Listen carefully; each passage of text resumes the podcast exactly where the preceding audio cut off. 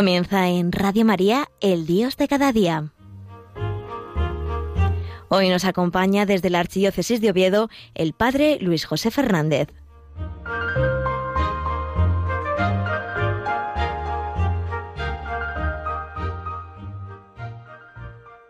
Buenos días, queridos amigos, queridos oyentes de Radio María.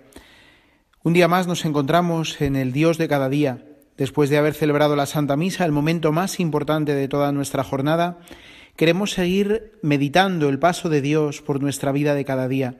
Ese paso de Dios que a veces se hace tan difícil de percibir, pero que siempre está ahí.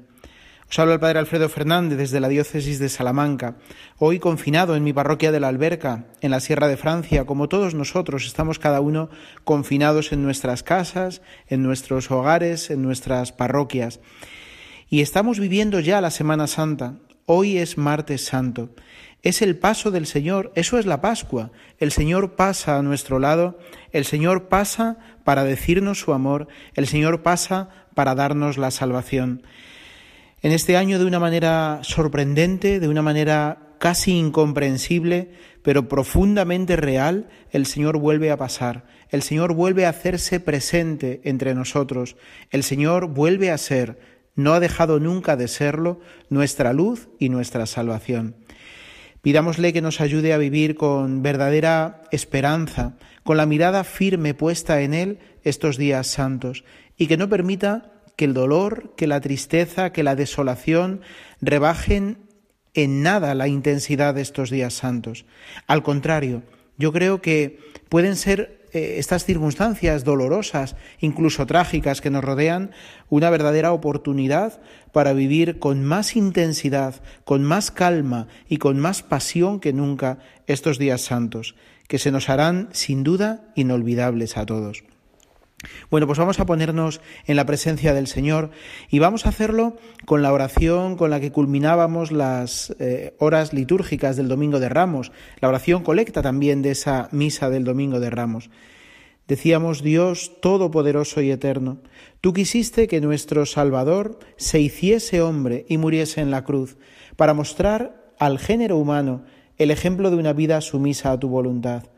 Concédenos que las enseñanzas de su pasión nos sirvan de testimonio y que un día participemos en su gloriosa resurrección. Por Jesucristo nuestro Señor. Amén. Pues sí, queridos amigos, puestos en la presencia del Señor y como no podía ser de otra manera de la mano de la Virgen, queremos meditar en el paso del Señor, en la Pascua que el Señor va a vivir de nuevo, va a actualizar de nuevo entre nosotros. La Iglesia, un año más, fiel a su misión en la tierra, actualizará el misterio redentor, el misterio salvador de Cristo. Es verdad que también para nosotros, para los sacerdotes, va a ser una Pascua muy especial. Es duro, es difícil celebrar con nuestros templos físicamente vacíos, pero yo estoy convencido, y lo he estado experimentando estos días con mucha intensidad, que nuestra mirada a veces es distinta de la mirada del Señor. Y el Señor ve ahora nuestros templos rebosantes, rebosantes de la oración de todos vosotros, rebosantes de la presencia en deseo de todos los que estáis eh, deseando estar ahí, pero no podéis físicamente. Por eso el Señor ve nuestras iglesias llenas y está esperando que un día podamos hasta físicamente llenarlas de nuevo para cantar, alabar y bendecir su nombre. Bueno, me gustaría en este contexto y en este martes santo centrarme en una imagen que cada año la liturgia de la Iglesia nos presenta para vivir estos días santos y para prepararnos a la pasión. Es una imagen que eh, yo creo tiene una fuerza expresiva verdaderamente impresionante, luminosa, y que en este año creo que también pues está adquiriendo una, una importancia pues eh, muy especial. Es la imagen del siervo de Yahvé. El siervo de Yahvé, esa imagen o esa figura, si queréis, un tanto misteriosa, eh, hasta desconcertante, que nos presenta el profeta Isaías y que muchos de sus contemporáneos no entendieron muy bien a quién se refería.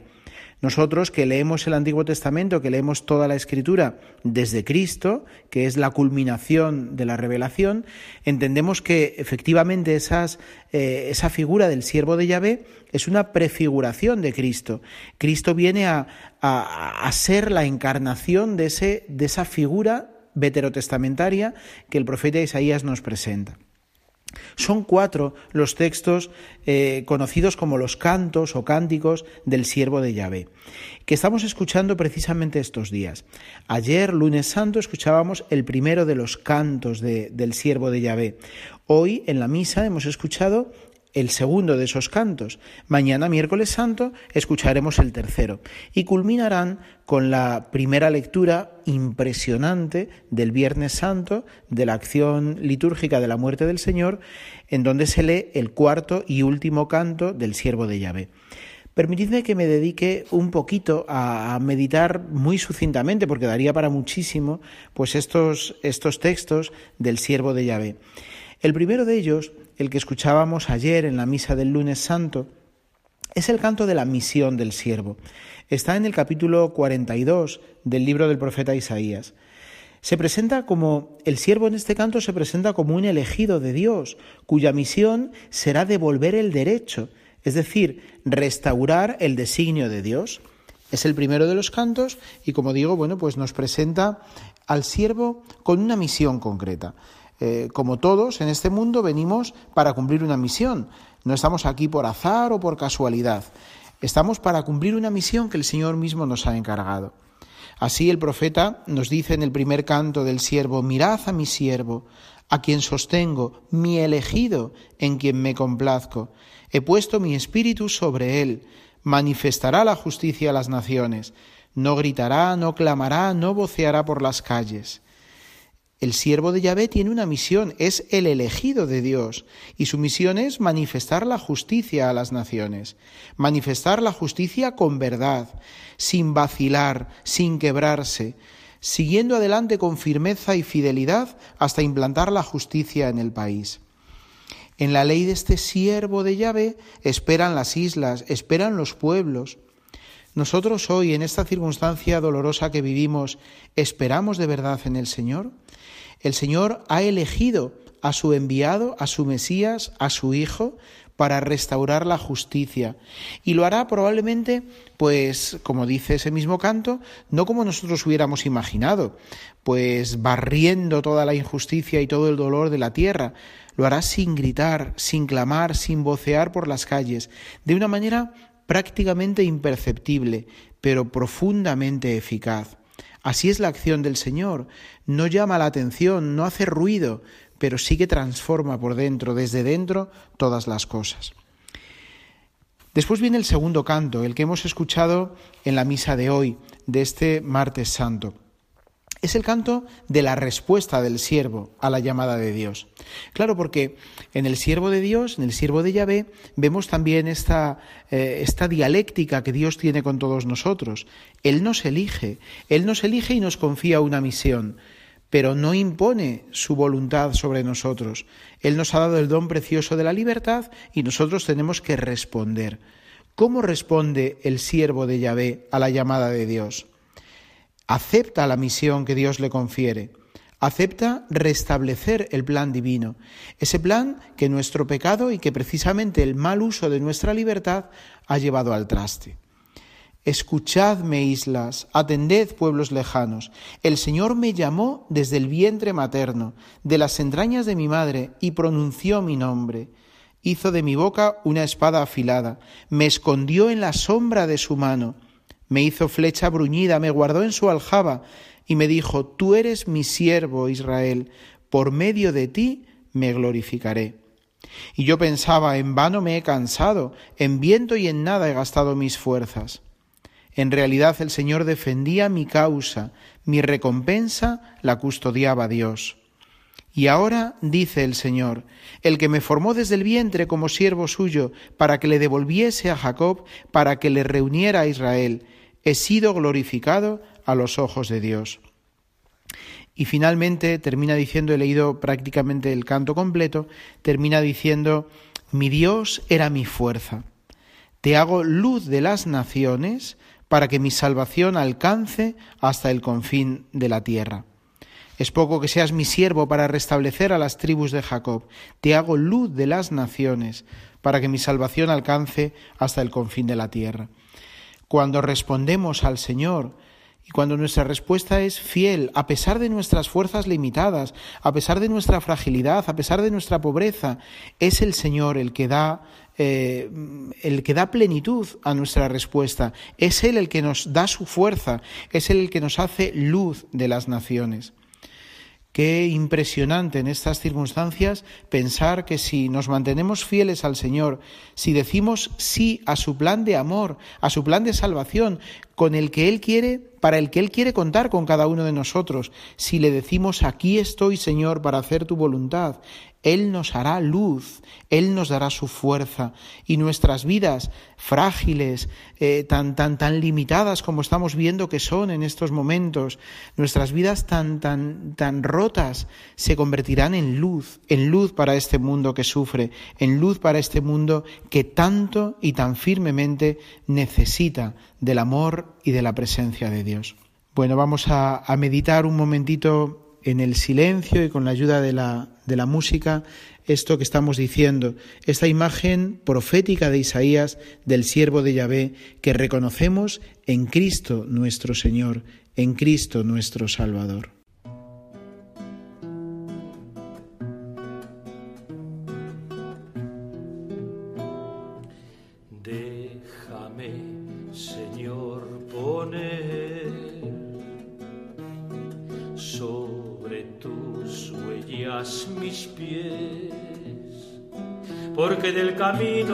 Me voy cansando y hacerlo cantando alivia mi afán.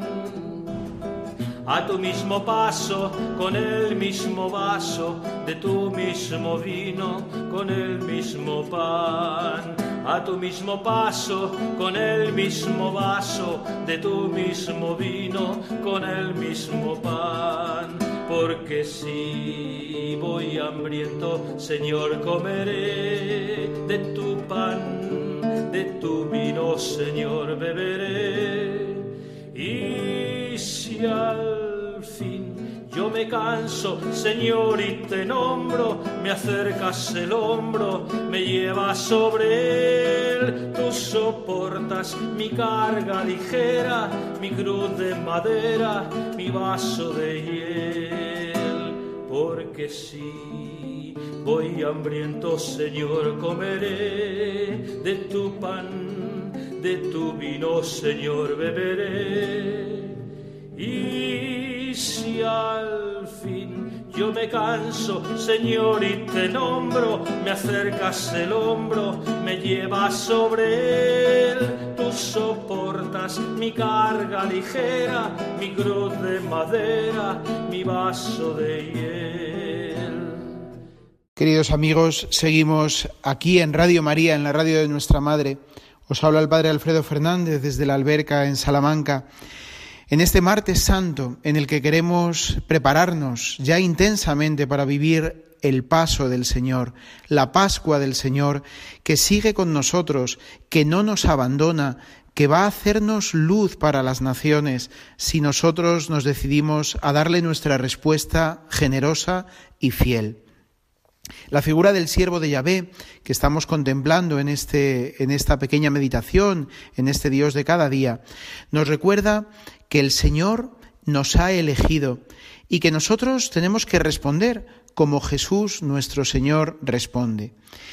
El tercero de los cantos que el profeta Isaías nos presenta de esta imagen misteriosa del siervo de Yahvé, el tercero de los cantos es el canto del sufrimiento y de la confianza. Lo escucharemos Dios mediante mañana en la misa del miércoles santo. Es el canto en el que el siervo eh, va a, a ser consciente de las dificultades y sufrimientos que tendrá que padecer en el cumplimiento de su misión. Le pegarán, le escupirán, le ultrajarán. ¿Cómo no contemplar en este, en este canto ya directamente la pasión del Señor? Parece un anticipo claro de ese Viernes Santo que estamos a punto de vivir y que de alguna manera se nos ha adelantado ya en tantos hermanos que sufren, en tantos hermanos que están pasando situaciones verdaderamente duras y difíciles. El Señor está con nosotros, pero cumplir su misión nos va a llevar eh, sufrimientos. Pero el siervo que ha dicho sí, que ha respondido con, prontitud a la llamada del Padre, es el que va a cargar sobre sí todos esos sufrimientos. El Señor Dios, dice el canto, me ha dado una lengua de discípulo, para saber decir al abatido una palabra de aliento. Cada mañana me espabila el oído para que escuche como los discípulos. El Señor Dios me abrió el oído. Yo no resistí ni me eché atrás. Ofrecí la espalda a los que me golpeaban, las mejillas a los que mesaban mi barba. No escondí el rostro ante, ultrajes y salivazos. El Señor Dios me ayuda, por eso no sentía los ultrajes, por eso endurecí el rostro como pedernal, sabiendo que no quedaría defraudado. Mi defensor está cerca, ¿quién pleiteará contra mí? Comparezcamos juntos, ¿quién me acusará? Que se acerque Mirad, el Señor Dios me ayuda, ¿quién me condenará? Este es el texto impresionante de este tercer canto del siervo de Yahvé. Evidentemente vendrán dificultades, pero el Señor está con nosotros. Y si el Señor está con nosotros, si el Señor nos ayuda, ¿quién nos condenará? Resuenan también aquí otras palabras del apóstol San Pablo, ¿quién nos separará del amor de Dios? Ni la aflicción, ni la muerte, ni la espada podrá apartarme del amor de Dios manifestado en Cristo Jesús, Señor nuestro. Bueno, pues efectivamente, ¿cómo no pensar, en estos días lo estamos contemplando, que el Señor está padeciendo cuando nos dicen ahora, ¿dónde está Dios en medio de esta dificultad, en medio de esta pandemia, en medio de tantas personas que están sufriendo y muriendo solas, de tantas familias desgarradas, divididas? ¿Dónde está el Señor? Bueno, pues el Señor está precisamente sufriendo con nosotros. El Señor está ofreciendo la espalda a los que están cargando con tantos pesos. El Señor está ofreciendo sus mejillas a los que están llorando desconsoladamente.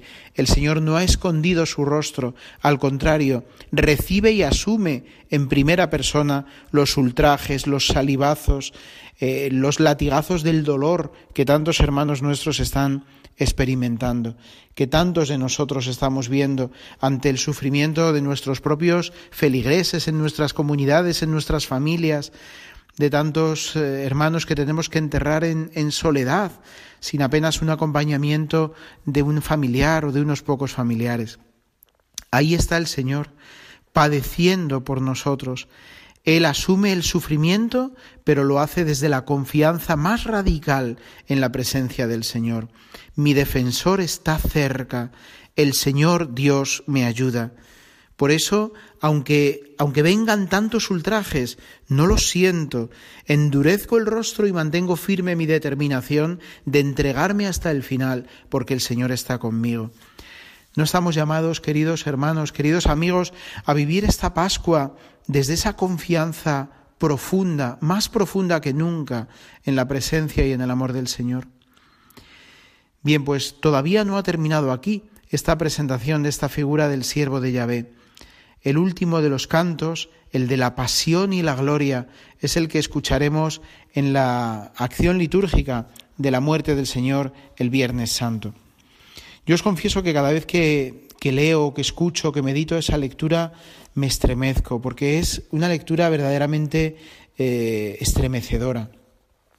Dice el profeta Isaías en el capítulo 52 y comienzo del 53, mirad, mi siervo tendrá éxito, subirá y crecerá mucho, como muchos se espantaron de él, porque desfigurado no parecía hombre, ni tenía aspecto humano.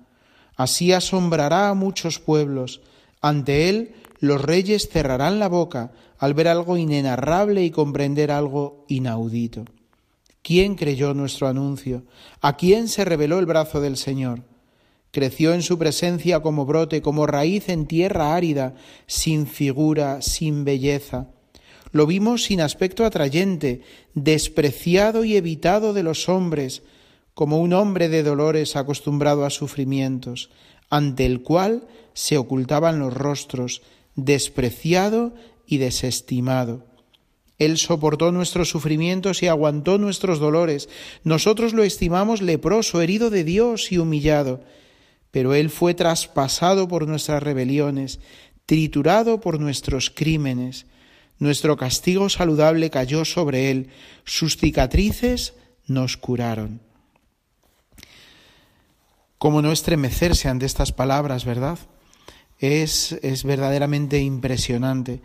No necesitan comentario Simplemente necesitan que las contemplemos, que las contemplemos desde el asombro, desde el agradecimiento, desde el amor y desde el deseo de estar unidos a un Dios que ha llegado hasta este extremo para amarnos, para salvarnos, para cumplir la voluntad del Padre. El dolor del siervo no es solo físico, es también psicológico y moral. La restauración de la alianza reclama su sufrimiento. Con él el siervo de Yahvé devuelve la esperanza al pueblo que sufre. Su padecimiento es así vicario y expiatorio. Es decir, el siervo de Yahvé sufre en nombre de su pueblo y en virtud de ello los pecados de éste serán perdonados y experimentará la misericordia de Dios. Era necesario, era necesario que el siervo de Yahvé, que el Señor, que el Mesías padeciera todo esto. ¿Y era necesario para qué? Para liberarnos a todos de nuestros pecados. Él que no conoció pecado, carga con los nuestros para liberarnos a nosotros de ellos. ¿No es sobrecogedor? ¿No es impresionante?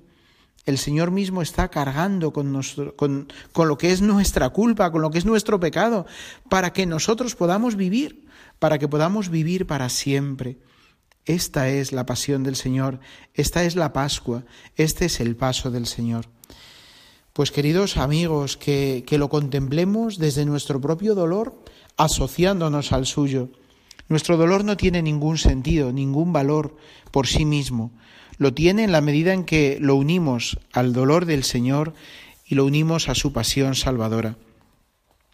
Así, el Señor dice también el profeta Isaías en este último canto, maltratado, voluntariamente se humillaba y no abría la boca. Como cordero llevado al matadero, como oveja ante el esquilador, enmudecía y no abría la boca. Sin defensa, sin justicia. Lo arrancaron de la vida de la tierra de los vivos, por los pecados de mi pueblo lo hirieron. Le dieron sepultura con los malvados y una tumba con los malhechores, aunque no había cometido crímenes ni hubo engaño en su boca. El Señor quiso triturarlo con el sufrimiento y entregar su vida como expiación. Por los trabajos de su alma verá la luz. El justo se saciará de conocimiento. Mi siervo justificará a muchos porque cargó con los crímenes de ellos. Le daré una multitud como parte, tendrá como despojo una muchedumbre, porque expuso su vida a la muerte y fue contado entre los pecadores. Él tomó el pecado de muchos e intercedió por los pecadores. Pues queridos amigos, tenemos a alguien que intercede por nosotros ante el Padre. Tenemos a alguien que cargando con nuestros pecados nos librará de ellos. Vivamos desde el silencio, desde el confinamiento, pero desde la confianza más profunda estos días santos. Acompañemos en silencio a María, ella nuestra Madre, permaneció firme y fiel al pie de la cruz. Nadie mejor que ella para ayudarnos a permanecer también firmes y fieles desde nuestras propias cruces unidos a la cruz del Señor. En unos poquitos días amanecerá la luz de la Pascua. Que el Señor nos permita descubrirla y llenarnos de alegría con María nuestra Madre. Feliz y santos días de, felices y santos días de la pasión de la muerte y sobre todo de la resurrección del Señor. La Santísima Virgen nos lleva de su mano. Ella eh, intercede por nosotros y por toda su Iglesia. Unámonos a ella. En el silencio de este confinamiento, como digo, es una oportunidad quizás más que nunca, habiéndonos despojado de los agobios, de las prisas, de los estreses con los que vivimos cada día nuestra vida incluso los sacerdotes. Yo este año estoy pues un poco descolocado también porque es para mí extraño vivir estos días sin estar pues pues pues preocupado por tantos preparativos, por tantos agobios para ir de una parroquia a otra, para llegar a todas las celebraciones. Este año va a ser solamente una, una en la que vais a estar todos, como todos nuestros sacerdotes, como todos vuestros sacerdotes, celebrarán unidos a cada comunidad de una manera nueva. Que el Señor nos ayude a todos y que esta Pascua sea de verdad una Pascua de luz, una Pascua de vida, una Pascua en la que resucitemos con Cristo para vivir para siempre con Él. Hasta muy pronto, queridos amigos, hasta la luz de la resurrección y de la vida nueva.